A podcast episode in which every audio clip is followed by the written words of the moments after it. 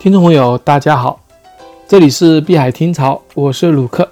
那今天呢，这个专题呢，可能我主要是讲这个新冠病毒啊，可能跟我们这个呃碧海这个网站有点啊主题不一样，但是实是实际上呢，我们在最近呢，就是在这个自从这个新冠病毒呃蔓延开来的时候呢，我们就建立了一个专门的特区啊，我们已经开了四个板块，一个是这个。疫情播报啊，就是专门讲最新的一些信息啊，跟大家同步最新最快的信息。第二个呢，就是自救的这个呃讨论，就是说有哪些药物啊可以防啊，可以治啊。那还有一个板块呢，就是疫情经济，你涉及到经济这一块，因为呃不管是宏观的这个呃就是救市啊，这个股票暴跌啊，这个企业倒闭啊，这个政府怎么样去应对呢？还有一些。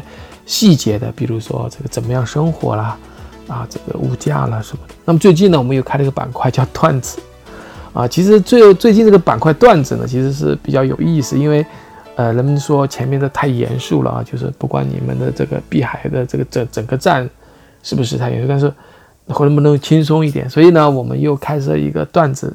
专栏，大家有什么好的段子，也可以在上面放上去。因为这整个板块呢，收集了大量的信息，每天有上千个人在我们这个网站上进行说，呃，就是来看。哎，谢谢大家啊。那今天呢，呃，回到我们的主题啊，就是说说这个新冠病毒。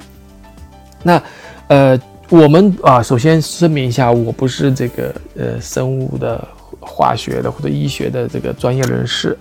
那我所呃得到的信息只是。收集来的啊，我只是起到一个媒体应该做的作用。那大部分呢都是在这个权威网站啊啊收集来的。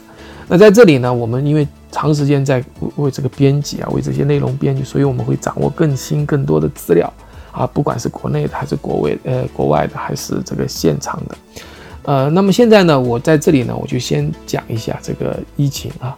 当然有人讲了，你不要讲了，这国内都已经快结束了。嗯，确实是差不多，就是按照政府官员公布的这个数据啊。但是呢，我们要看到这个国外啊，就是今天我看一下这个约翰霍普金斯网站啊，大概多少多少多少这个案例啊？好像这个已经有三。四十呃四十二万人了，四十二万人，排第一的是这个啊，就是意大利啊不中国啊，然后是意大利，然后接下来就是美国。那么最近当然中国没有了，那么从呃新增来看，肯定是意大利、美国，美国比较比较快，后面是还有西班牙、德国啊。其实这个疫情其实已经呃，我们叫就是世卫组织已经把它改名字了。啊，就已经改了，他就说叫，原来叫 epidemic，现在叫 pandemic。epidemic 就是流行病嘛，pandemic 就是全球大流行啊。pandemic 就比如说像以前的这个黑死病啊，都是叫 pandemic。那这个全球大流行啊，其实而且世卫还改了几个几点啊。第一个改了就是这个，就是我刚才说由 epidemic 变成了 pandemic，就是全球爆发的大流行病。第二个改的就是可以人传人啊，他以前说。啊，没有显示足够的数据显示人传人。第三个呢，他又改了，就在昨天啊，改了一个，就是它会在空气中啊停留八个小时。如果你周围有一个人的话，他咳嗽，那个病毒呢会漂浮在空气中八个小时。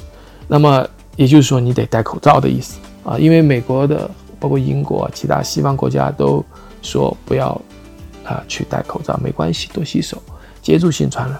但事实上啊，就是世卫组织发了这个发了这个资料出来，说明他们是有证明的。那么这样的一个情况就是说，呃，这个口罩是必须的啊。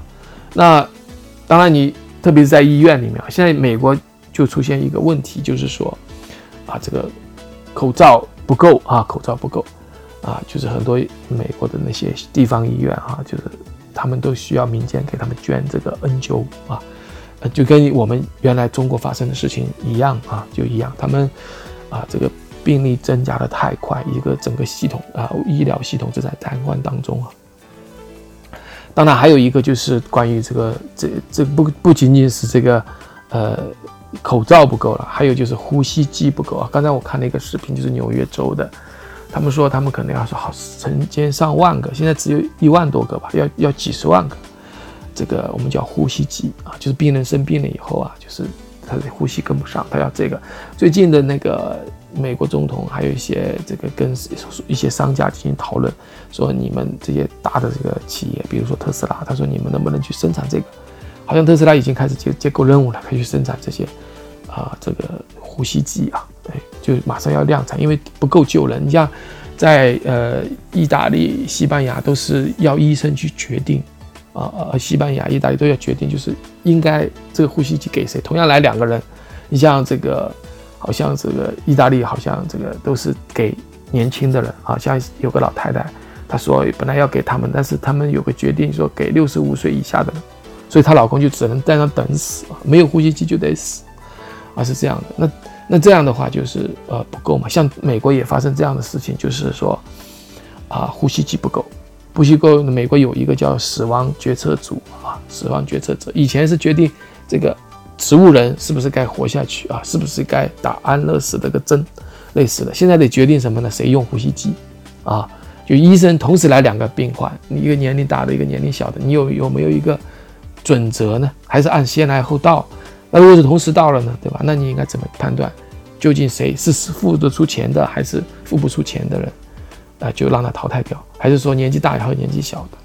所以说正在决策出现这样的一个问题啊，就是说啊非常可怕啊，非常可怕。那么接下来我要讲的是，呃，这个药物这一块，药物这一块呢，呃，其实啊，美国总统啊，就是呃说这个叫这个磷酸呃硫酸氯喹啊，但是可能是治腹泻的药吧，还加上了日舒啊，就这个英文我也。不不读了，就是它是这两个药结合用，呃，好像这个哈佛大学也也证明是有效的。那么我们在我们的这个呃网站里面有一个专门的，把所有的这个治疗的药物啊啊，这个瑞德西韦啊，刚才说的这个呀，呃呃等等等等都列出来了啊。因为我也不熟悉，我们只是列出来。当然，我我我知道我翻译的一些资料，就是大家可能补充点营养吧。那比如说多晒点太阳嘛，就这样的小心免要 VD 啊、锌啊，对吧？你你多晒太阳，就可能又有这个这个这个这个免疫力了。好，那啊，我我接下来呢，我们就根据这个现在病毒特性做个小的总结啊，就是第一个就是 Are not，就是以前说是三点几，其实现在看起来啊，就是这个传播率，就一个人可以传几个人，这个传播率啊，呃，其实是不同的，因为好多种。它不断在变异，其实你不能说它是三点几，啊，或者是一点几，啊，因为不同种不一样啊，同就是厉害的可以传三四个人，所以说这个原来说的是人传人三点七七啊，这个是不一定啊，可能有的比这还高，还有不同阶段，还有一点就是 R not 这个传染率是后面算的，也就是说不是它就有这样的一个传染力，而是说后面根据前面发生的传染力来做个总结。大概是这个概率啊。第二个呢，就是刚才我说过了，是在空气中啊，气溶胶传播，还有接触传播，对吧？你你你去碰一下，那这个就会被感染啊。那么还有粪口传播啊，粪口传播，体液肯定是传播的啊。这个当然了，这个在最近听下来，就是说在光滑的表面，可能在金属表面，可能时间。稍微长一点啊，这个塑料啊、金属这种光滑的表面，可以到呃九天最长。那时间短的呢，可能在织物，比如说衣服上面，可能几个小时啊。但是在光滑的表面，它可以存活，因为我们知道病毒特别小，它小到就是比细胞还要小十分之一，就是相当于细胞的十分之一。接下来就是讲这个潜伏期啊，潜伏期这个呃。卸下来的数据大概一般来讲是确实是十四天，但是有长的。有二十九天的也有啊，那这个非常可怕，就是它不感染啊，它它它它它它潜伏在那里啊，它不在身上发病。那么还有一个就是潜伏期具有高传染性，高传染性就是我们现在看到，其实年轻人和老人在一起，可能年轻人一点事儿没有。你像我认识的几个啊人，比如说那个啊美国的一个参议员叫兰德保罗，论炮，他一点症状没有。大家新闻里也看到，那个 NBA 球员也没症状，就是他存在无症状的情况。但是不表示他不传染，而且是高传染啊，就是说就无症状年轻人啊，可能就是可能感染的品种不一样吧，就是他呢传染率很高很高，老人中了就倒了，啊，有并发症的啊，有一些慢性病的就很容易引发啊，但多数的情况下是啊，就是很多人大概百分之六十的人是无症状啊，无症状，而且高高传染性。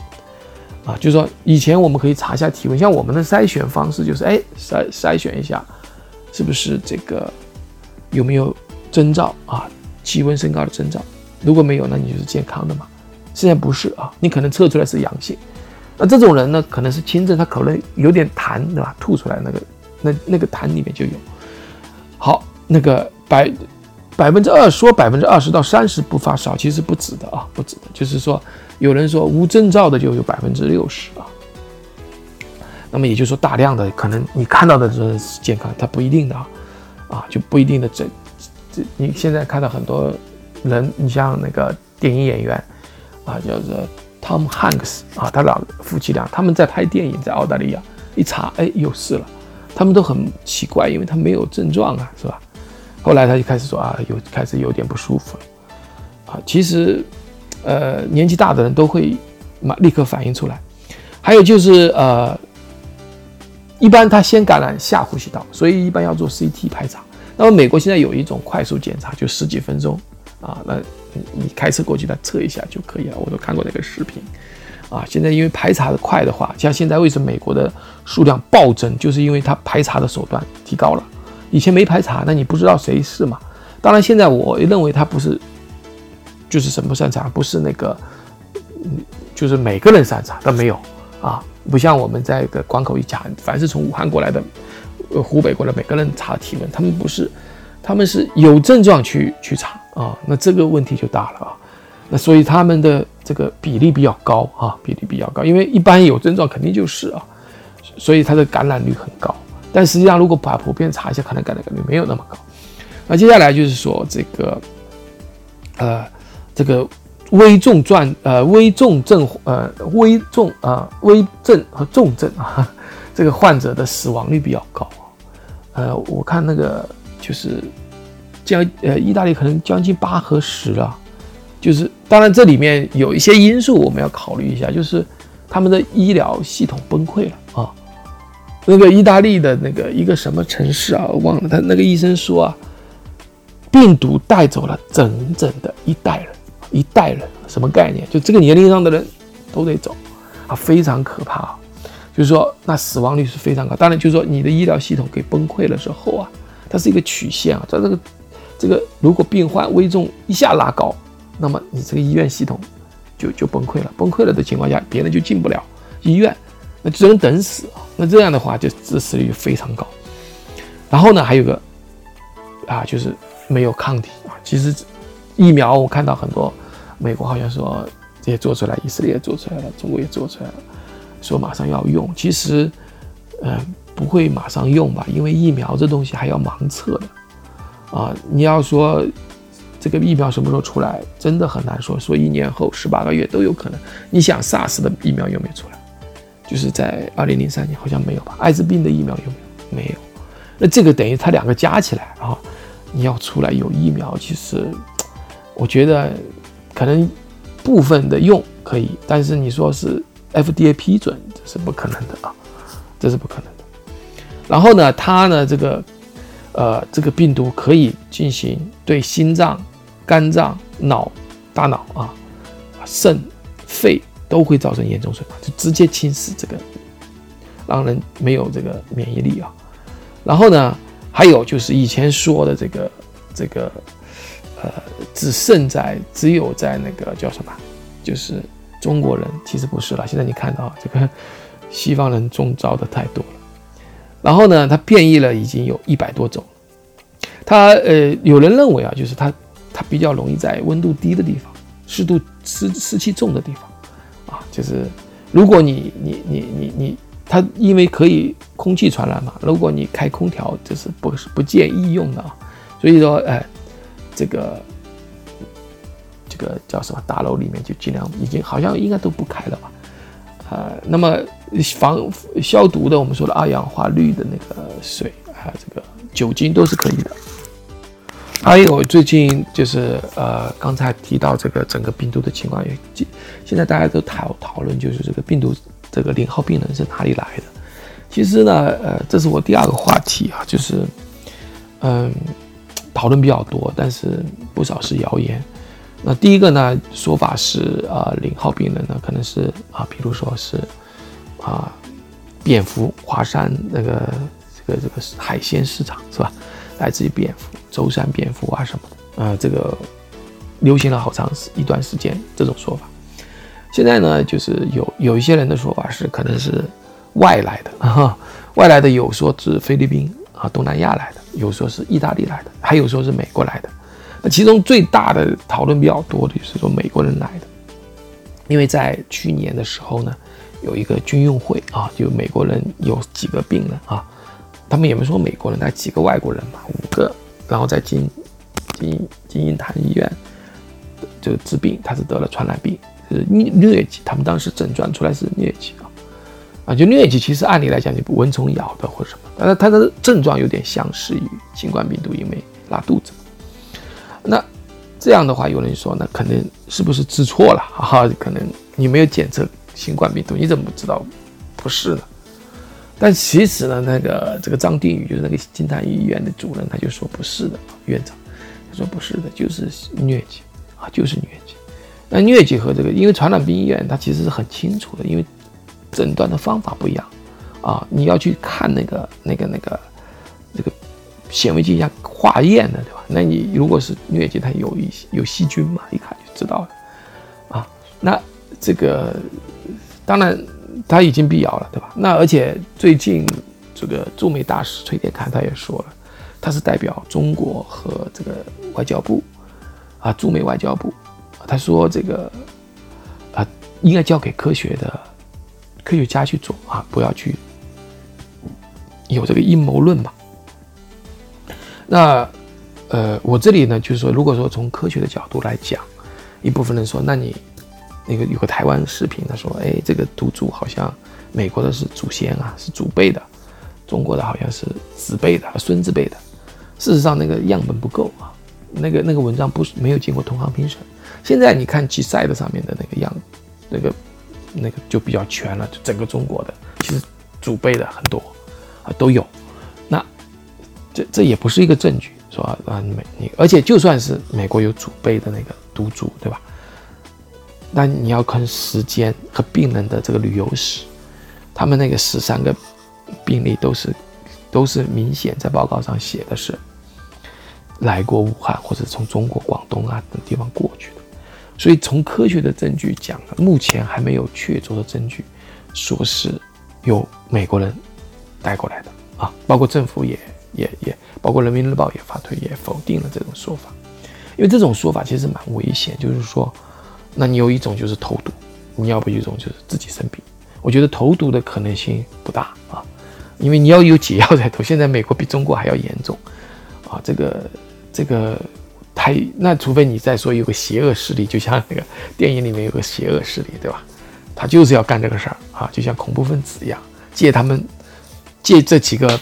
美国兵啊，或者是什么人啊，丢个什么东西让他传，就像炸弹一样，这个自杀炸弹一样，他丢一个东西啊，这个没有这个太就可以联想的地方太多了。到底是谁？我也可能是俄罗斯的，对吧？那恐怖分子也有可能，对吧？反正反人类的组织都有可能。还有我甚至怀疑环保组织，对吧？你看现在大家都不开工，你看空气也好了，所以有些人不是很希望啊，这个就是大家都不要污染环境嘛。所以这个这个阴谋论哈，咱就不说了。